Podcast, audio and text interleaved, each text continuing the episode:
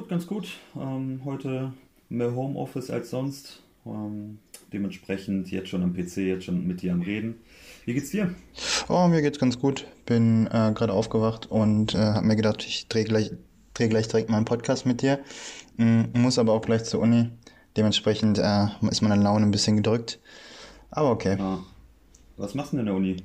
Äh, ich habe ein Seminar. Ich studiere äh, Sportwissenschaft im Master und ähm, habe noch ein Seminar heute. Und danach muss ich auch nochmal in die Halle zu den Jungs.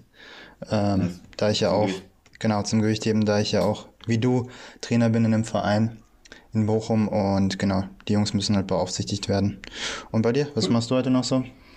Ja, wie gesagt, jetzt ein bisschen Homeoffice und äh, später geht's nochmal in Flensburg ins Never Quit und dort wird nochmal ein ähm, bisschen Gewicht heben im Training ausgeführt. Was ist das Never Quit? Ähm, privates Unternehmen, ähm, welches äh, das Gewichtheben relativ schön findet und mich quasi gefragt haben, ob ich dort Gewichtheben auf wöchentlicher Basis anbieten möchte. Ja, das hört cool. sich ja, hört sich eigentlich nach einer guten Sache an, auf jeden Fall. Yes. Und was machen wir heute? Ähm, wir wollten über ähm, ein bisschen über athletische Grundbasis äh, und die Möglichkeit einer frühen Spezialisierung reden, so wie ich das verstanden habe. Ja, Und ich denke, ähm, es ist generell ein großes und interessantes Thema, wo man viel drauf aufbauen kann. Ähm, genau. dann können wir auch mal direkt mit der, mit der Frage auch anfangen. Äh, ich würde die gerne an dich stellen. Und zwar, Mhm. äh, was denkst du? Stell dir vor, du hast einen Sportler und du willst ihn zu einem Olympiasieger machen. Denkst du, dass äh, eine athletische Grundbasis vonnöten ist oder denkst du, dass du mit einer frühen Spezialisierung eher an dein Ziel kommst? Und wenn du das mal mit der Praxis abgleichst Mhm. und dir mal die Sportler anschaust und generell die ähm, Gewichtheber-Szene international, von denen haben ja viele eine, eine frühe Spezialisierung durchlaufen und haben Medaillen gewonnen, genauso wie Leute, die eine athletische Grundbasis hatten äh, oder aus dem Quereinstieg kommen, auch Medaillen gewonnen. Was denkst du, was ist besser? Und äh, ist sowas wie eine athletische Grundbasis, wenn du jemanden Neues hast, beispielsweise ein Kind, überhaupt möglich, wenn du halt ihn zum Olympiasieger machen möchtest? Hm, ähm, es ist, hast ja selber schon gesagt, es ist halt eine riesige Frage. Letzten Endes ist das ja auch ähm, dann fast schon ein Glaubensding. Wenn du, wenn du dir anguckst, natürlich mit vielen anderen Faktoren, hast du verschiedene Prinzipien, die auf verschiedene äh, Grundpfeiler basieren. Beispielsweise die Prinzipien der athletischen Grundbasis sind ja tendenziell so dieses altbekannte ähm, Sowjetprinzip, wo die Sportler mit sieben, sieben, acht Jahren ähm, in die, in die Sportschule kommen durften, dort wirklich ganz, ganz breite Sportart, ähm, eine ganze, ganz breite Grundbasis erarbeitet haben, wo sie alles über Laufen, Turnen, äh, generelle Körperkraft etc. Ähm, erlernt haben. Natürlich, während, während sie dann die, die Langhanteltechniken erlernt haben, um dann langsam ähm, in die Spezialisierung zu wandern. Ja, mit, mit jedem fortschreitenden Alter und mit äh, Kraftsteigerung wird dann immer weiter spezialisiert, bis man dann irgendwann Master of Sports ist und äh, dann tendenziell eher nur noch spezialisiert. Okay. Und dagegen hast du dann so die ganz klassischen bulgarischen Geschichten, wo man, wo man gesehen hat, die Sportler werden rangezogen, werden äh, mit, mit täglichen Maximum erarbeitet. Ein, eine Wiederholung, Maximum, Reißen, Stoßen, Kniebeuge. Und auch damit hast du halt Erfolge erzielt. Natürlich immer die Frage, was so andere Faktoren sind, aber mega schwere Frage zu beantworten. Ich persönlich denke, dass es für, ähm, für eine langfristige für eine langfristige Entwicklung schon sinnvoll ist, eine gewisse, eine gewisse Basis für den Sportler zu, zu erarbeiten. Okay. Was, denk, was denkst du da so? Ich muss noch mal ganz kurz dazwischen grätschen und zwar habe ich da noch eine Frage, die ein bisschen weiter in die Tiefe geht. Und zwar, ähm, stell dir mal vor, es kommt jetzt ein Junge zu dir, du merkst halt, der ist ein Talent, einfach äh, wegen den körperlichen Gegebenheiten und du merkst halt, dass er auch schnell kräftig ist. Was machst du jetzt? Äh, Kommt drauf an. Ähm, ist er spindeldürr, dann würde ich fast sagen, vielleicht, ähm, na, das ist ganz, ganz schwer, ganz schwer zu be be- beachten. Also ich würde auf jeden Fall mit ihm ähm, die Langhanteltechniken erlernen. Mhm. Ähm, ich würde mit ihm tendenziell gucken, wie ich ohne, ohne zu große Belastung für diesen jungen Athleten trotzdem gewisse körperliche Eigenschaften ähm, hervorhebe oder trainieren kann. Ähm, in welchem Maße das funktioniert oder wie das funktioniert, das ist immer ein Tick individueller, aber schon tendenziell eher weniger mit, mit spezialisierten Geschichten, sondern eher mit, mit, ähm, ja, mit, mit Versuchen, Sprüngen oder, oder äh, anderen anderen nicht gewichthebespezifischen Sachen ihn aufzubauen. Naja, aber auf irgendeine Art und Weise ist er trotzdem relativ speziell oder es ist ja trotzdem eine frühe Spezialisierung hin zum Gewichtheben. Also das, was du machst, Sprünge mhm. und wahrscheinlich mhm. wirst du noch Krafttraining oder Körpergewichtsübungen mit reinnehmen. Das ist ja alles trotzdem wieder, alles trotzdem sehr stark in diese Richtung ähm, Spezialisierung mhm. fürs Gewichtheben und ist ja weniger athletische Grundbasis. Also das Problem, was ich dahinter sehe, ist einfach die Zeit. Das heißt, du als Trainer wirst nicht die Zeit haben, mit dem Jungen beispielsweise sowas wie Läufe zu machen, Sprints zu machen, mit ihm mhm. vielleicht mal schwimmen zu gehen ähm, und eins zu eins Ball spielen. Das, das funktioniert mhm. ja sowieso nicht. Also ich glaube, dass äh, sowas wie eine athletische Grundbasis immer sehr romantisiert wird und das so überhaupt gar nicht möglich ist auf der Vereinsebene, außer du hast wirklich eine, eine Gruppe und eine Gruppenzeit, wo du nochmal einen separaten Trainer hast, der sich nur um die Kinder kümmert und denen sagt so, Kids, wir machen heute, keine Ahnung, Völkerball und danach machen wir folgendes mhm. und dies und das. Ähm, das hast du ja bei uns beispielsweise in NRW ja einfach nicht, weil die Leute einfach nicht da sind und nicht genug Kinder da sind. Also blickst du dahinter, was ich meine? Ich, ich verstehe genau, was du meinst. Ähm, ich glaube so ein bisschen, dass es, also in, in meinem Verständnis wäre das so eine Sache, die ähm, ist das, was, glaube ich, viele Leute sagen, die so in unserem Alter sind. Früher war alles besser, in dem Sinne, dass ähm, das ja quasi so ein, so ein Tick Aufgabe der Schule gewesen ist früher. Ähm, dass, dass es ja in den Sportunterricht gefallen ist oder dass es ähm, tendenziell ja auch im, im, im Spielen und, und ja, im Spielen draußen geschehen ist, dieses ganze Rumgelaufe und Co. Ähm, wenn das nicht vorhanden ist, dann müsste man das in, so wie du es gesagt hast, müsste man das langfristig aufbauen, wenn man das als Ziel hätte. Ja. Ähm, ich würde das, was ich gerade genannt habe, also auch die, die, die bisschen äh, spezifischere ähm, Geschichte mit Sprüngen und Co., würde ich immer noch als nicht ganz Spezialisierung nennen. Also für mich ist die frühe Spezialisierung in dem Sinne wirklich eine sehr äh, ausgeprägte extreme Art, wo man sagt, dass man wirklich mit sich versucht nur mit, mit dem Reißen, Stoßen und Kniebeugen versucht zu verbessern in den ganzen ähm, athletischen Bereichen. Mhm. Ähm, das würde ich, das würde ich, davon würde ich abraten zu Beginn, ähm, sondern tatsächlich versuchen da noch breiter gefächert zu arbeiten, um dem Sportler auch ähm, Bewegungsmuster ähm, verschiedene Bewegungsmuster trainieren zu lassen, damit er halt nicht immer genau dieselben Bewegungsmuster erarbeitet. Ja, kann ich vollkommen verstehen. Und den Punkt, den du angebracht hast mit der Schule, ist äh, ein ganz wichtiger Punkt und äh, auch einfach richtig. Das heißt, dadurch, dass die Kids halt schon in der Schule das gar nicht mitbekommen, äh, fällt es halt schon mega auf und dementsprechend fällt die Arbeit des Trainers auch mega schwer, das nochmal nachzu, nachzuarbeiten, würde ich mal sagen. Mhm. Und wenn das Setting halt nicht gegeben ist, dann kannst du es theoretisch vergessen. Sowas wie eine athletische Grundbasis. Mhm. Mhm. Ich frage mich immer wieder, ähm, meistens kommen, wenn ich junge Sportler bei mir habe, also Nachwuchssportler oder ähm, junge geförderte Integrationskinder, die ich auch manchmal betreue. Ja. Ähm, es ist meistens so, dass du, dass du genau zwei Arten von, von Kindern bei dir hast. Du hast das Kind, was welchem du eine, eine Hantel in die Hand drücken könntest und das könnte alles perfekt ausführen. Oder nicht perfekt, aber du würdest sehen, das ist schnell kräftig, das ist äh, stark explosiv und so weiter und so fort. Ja. Und dann hast du meistens das andere Kind, was, was sich kaum bewegen kann. Ja. Ähm, das ist halt eine ganz extreme, extreme Geschichte und du hast doch deutlich mehr von denen, die sich eher nicht bewegen können, als, als die sich bewegen können. Und das empfinde ich immer als, als schwer. Man versucht es natürlich trotzdem, aber du hast deutlich geringere Erfolge mit den Leuten, die diese Vorspezialisierung äh, vor, vor Vorbasis nicht haben. Das stimmt. Und die andere Sache, die man da vielleicht auch noch mal erwähnen muss, ist, dass halt die Kinder, die äh, talentiert sind oder generell Talent haben für äh, eine, eine, gute Bewegung oder eine gute Bewegungserfahrung, die gehen halt nicht zum Gewichtheben. Die machen dann halt irgendwas mit dem Ball oder werden halt früher abgefangen. Ähm, ja. Aber mal weg davon, weil da haben wir, glaube ich, schon häufiger drüber geredet. Ähm, eine andere Frage an dich. Was denkst du, ist CrossFit eine gute Basis fürs äh, Gewichtheben? ähm, weil das habe ich jetzt öfter mal gehört, dass äh, sehr viele Leute, die halt aus dem CrossFit kommen, sagen halt, CrossFit ist die perfekte Basis fürs Gewichtheben.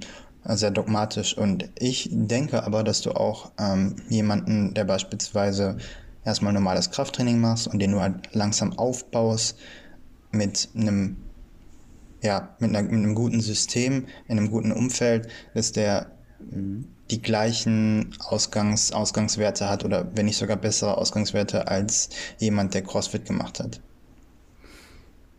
Im Vakuum würde ich das so unterschreiben.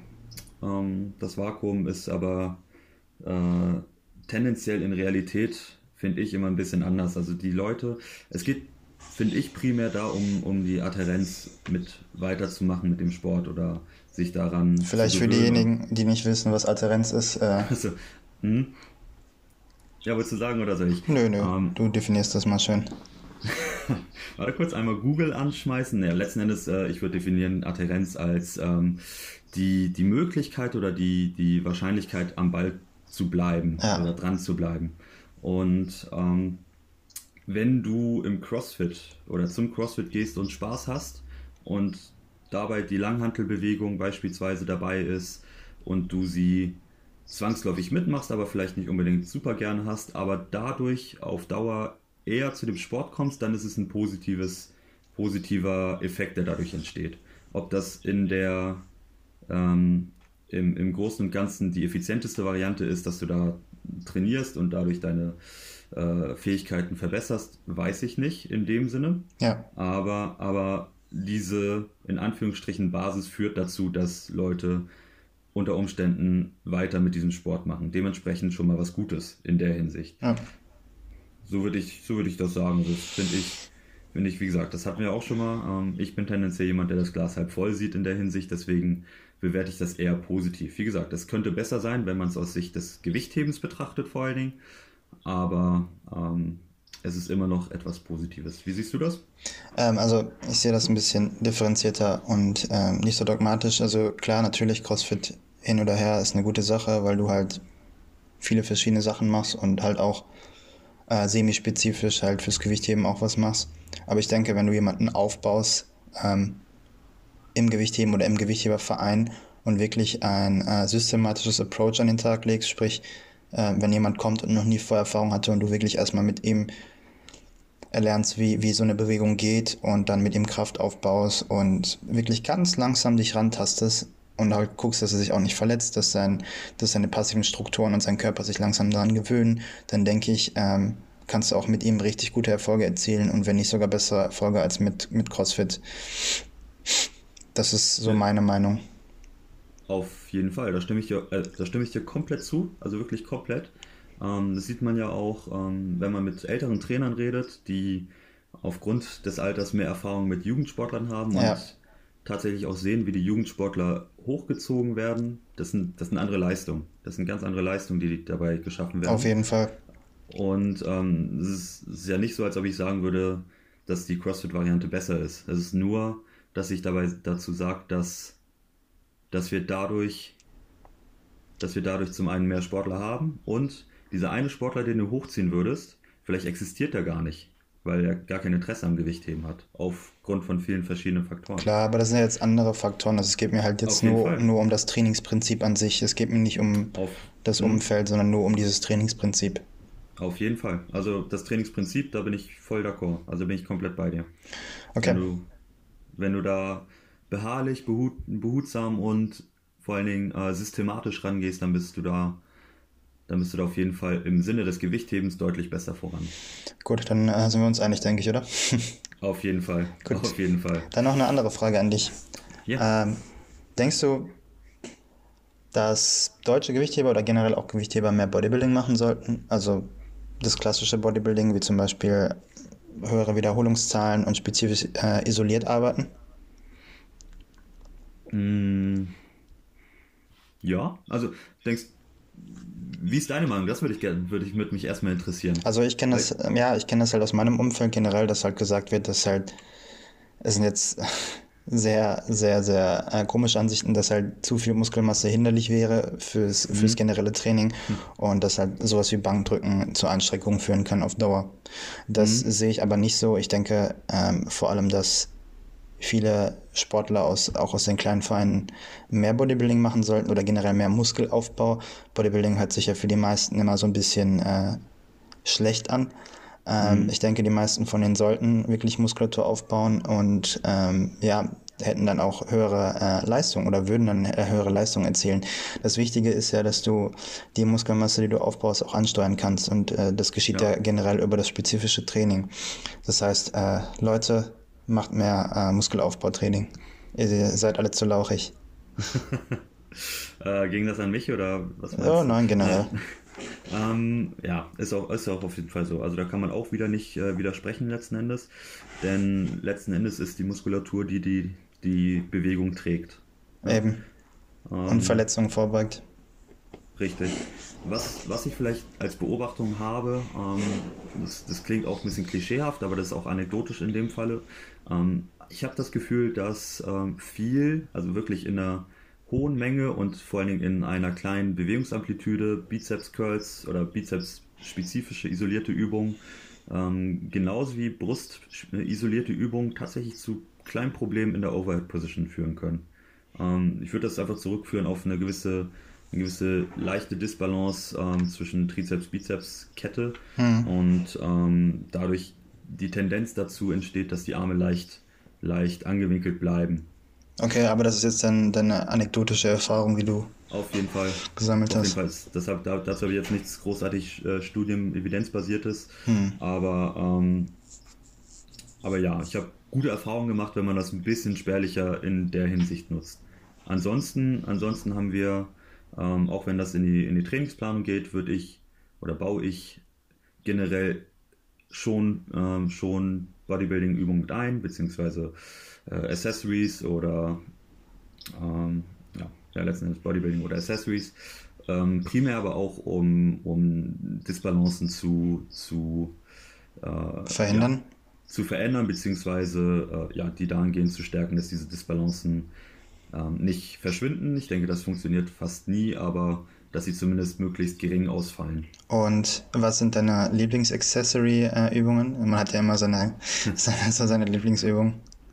Ähm, also ich, ich, bin, ich bin auch da so ein bisschen geprägt aufgrund von, von einigen Leuten, die bei mir Knieprobleme hatten und ich hatte auch hier anekdotisch immer ganz gute Erfahrungen, wenn man die, die hintere Muskelschlinge ähm, per se stärkt und da bin ich halt ein großer Fan von von ADLs oder auch wie bei dir im Trainingsplan vorhanden gewesen, die Bandit ADLs. Au. ja, äh, die mochtest du besonders gern? Voll, vor allem, weil äh, sie mega lange brauchen, bis man sie aufgebaut hat. Ja, das stimmt. Aber äh, dann merke ich sie mehr im Hintern als woanders. Das ist äh, ja, das eine Qual für mich. Aber ja, wir können ja auch mal ein bisschen über mein Training sprechen. Äh, das planst du ja momentan. Ähm, und mhm. ich glaube, ich bin in der 15. Woche jetzt mittlerweile. Äh, müsste ich lügen. Ja. Kann sein, ja. Auf jeden Fall habe ich jetzt noch die Woche Pause und dann geht es nächste Woche wieder weiter. Äh, und ich bin eigentlich ganz zufrieden.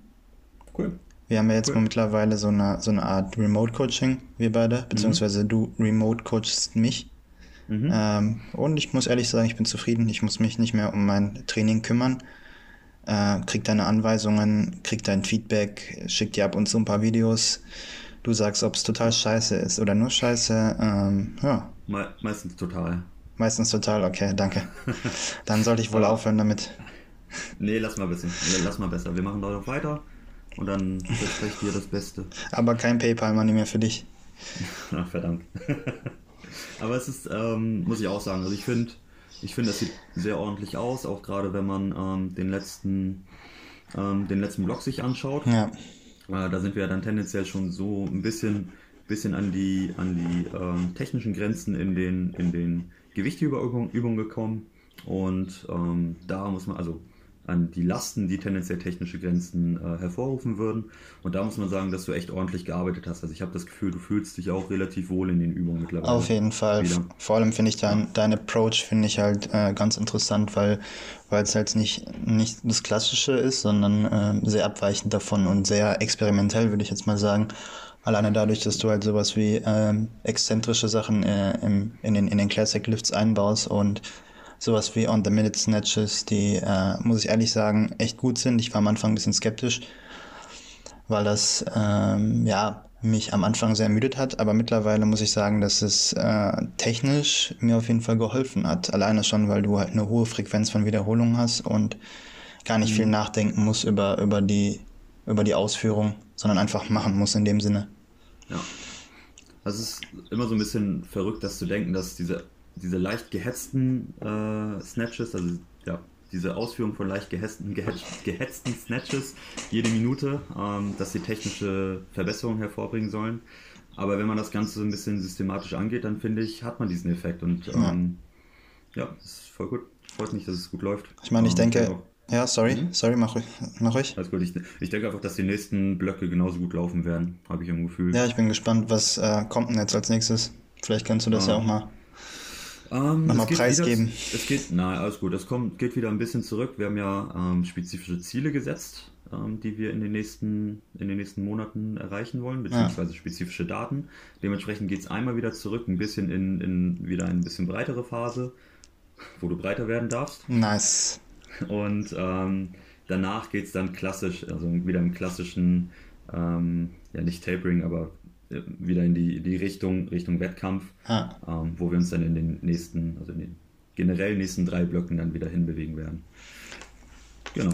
Und also ich weiß jetzt vom momentan nur von mir, dass ich der Einzige bin. Äh, Gibt es noch andere, die du remote coachst? Das würde mich mal interessieren. Und wie handelst du das?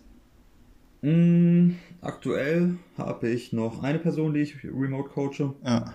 Und da wird es ähnlich gehandelt. Also es geht wirklich immer darum, dass wir am Anfang einmal eruieren, ähm, was die Pläne, die Ziele und vor allen Dingen die, die äh, Daten sind. Und ähm, genau, da wird, da wird einmal erhoben, was, was ich, also ich würde meistens äh, anhand von Videos, anhand von Videos werden wir beobachten, was die größten Fehler sind. Ähm, dann nochmal an, anhand von Missverhältnissen zwischen den Gewichthebeübungen und den Kniebeugen beispielsweise. Ja. Ähm, genau, und dann ist es am Anfang immer ein leichtes Rantasten. Man muss sich immer zusammenfinden. Ich meine, das hast du auch gemerkt. Auf jeden Fall. Ähm, aber sobald man sich eingespielt hat und sobald man so ein bisschen ähm, weiß, worauf man auf, bei der Person achten muss, ähm, genau, fängt es an, dass man, dass man das Programming an sich im Vordergrund stellen kann. Oh. Genau, und genau so ist der Ablauf im Großen und Ganzen bei jedem der Sportler, die ich bis dato hatte. Und vielleicht nochmal ein bisschen äh, als Hintergrundwissen, äh, das Ganze läuft über Google Drive. Ist halt eine Online-Plattform, wo du mhm. mir eine äh, Excel bereitstellst und wir haben beide darauf Zugriff und ich darf kommentieren fröhlich und Gewichte eintragen und du passt das dann wahrscheinlich je, jede Woche an. Ich bin mir gerade gar nicht so sicher, aber ich glaube, es ist jede Woche. Das heißt, mhm. ich kriege einen Vier-Wochen-Block mit äh, allen Übungen, allen Gewichten und darf dann trainieren. Und mhm. du updatest das einfach jede Woche.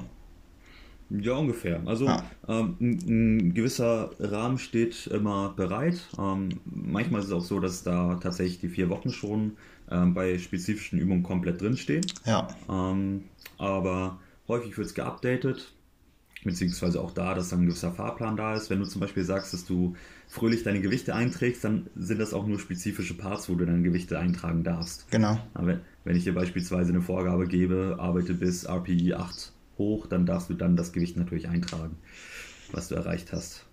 Nice. Gut, äh, und Daniel, wie handelst du das mit den Videos? Ich meine, klar, du bekommst Videos, äh, aber theoretisch jemand, der immer nebenbei steht und sich das anschaut, kann das äh, alles ja viel besser beurteilen.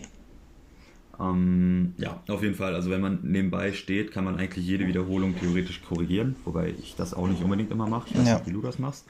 Aber ähm, es, wäre, es wäre auf jeden Fall ähm, schon optimal leer oder optimal, wenn man, wenn man neben steht und das macht. Trotzdem finde ich, kann man, ähm, wenn man ein oder zweimal die Woche sich die Techniken anhand von Videos anguckt und die größten Richtlinien dem Sportler mitgibt, kann man schon relativ viel beeinflussen.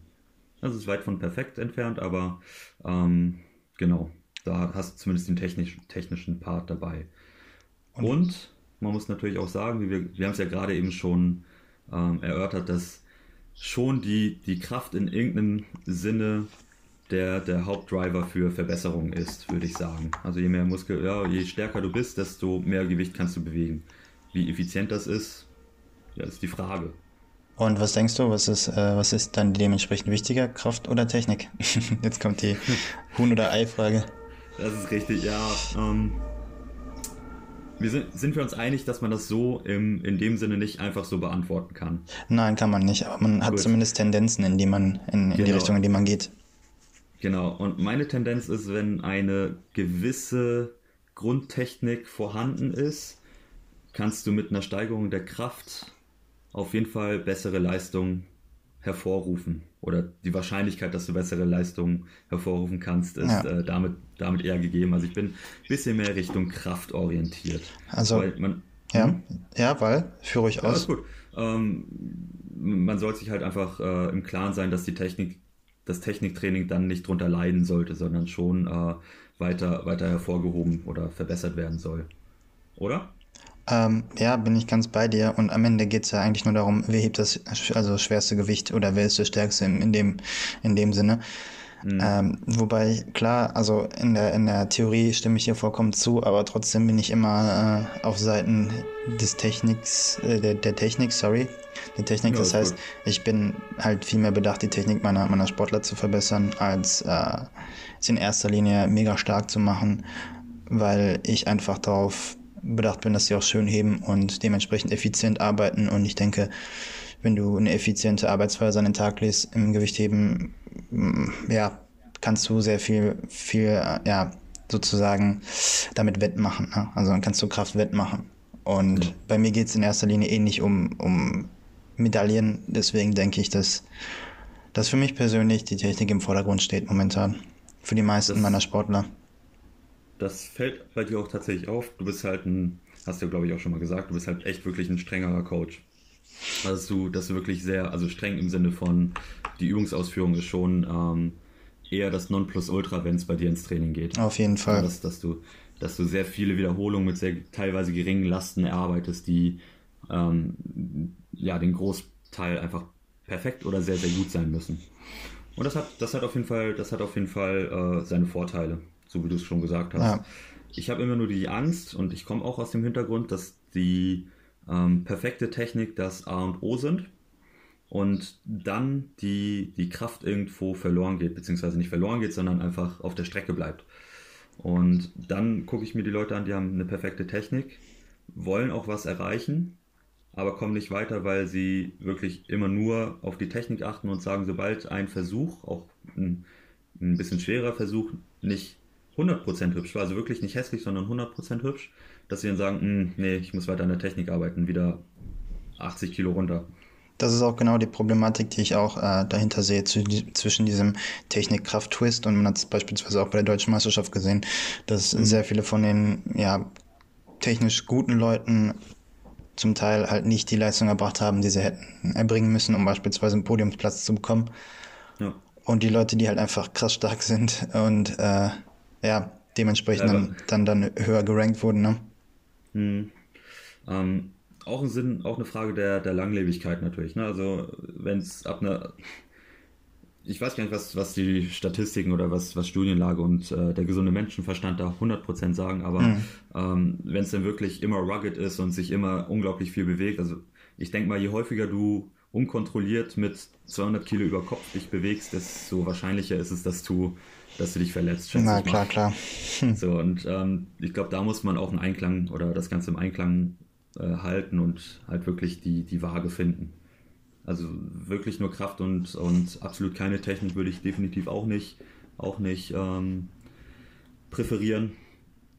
Aber genau, also tendenziell denke ich schon, dass das so, so, so 80-20-Regel, dass, dass du halt so deine 80% der Gauss-Kurve ausgefüllt haben solltest im Sinne der Technik. Und die letzten 20% kannst du haben, musst du aber nicht unbedingt, um dich zu verbessern. Natürlich immer mit dem Erstreben, besser zu werden dort. Ja, so würde ich das So würde ich das definieren. Ich glaube, ja, ich glaube, das ist äh, ein ganz gutes Schlusswort. Denke ich auch. Alles richtig gesagt, würde ich sagen. Und äh, ich würde sagen, das reicht für heute. Ich denke auch, du wolltest ja noch in die Uni. Ja, ich muss jetzt noch in die Uni. Ich habe jetzt noch ein Seminar. Geht klar. Cool, Adnan. Hat mich wie immer gefreut. Mich auch. Genau, und äh, ja. Ich denke, wir treffen uns beim nächsten Mal und reden dann nochmal weiter über ein paar Themen, die interessant sein könnten für die Zuschauer oder Zuhörer. Und, und wie immer, ähm, wenn irgendwelche Themenideen von euch kommen, dann gerne an uns richten. Ähm, wenn uns da was besonders interessiert, dann nehmen wir das auf jeden Fall mit rein, würde ich sagen. Auf jeden Fall. Wunderbar, dann. Ich wünsche dir einen schönen Tag. Viel Mach's Spaß gut, Daniel. Ciao, ciao. Tschö.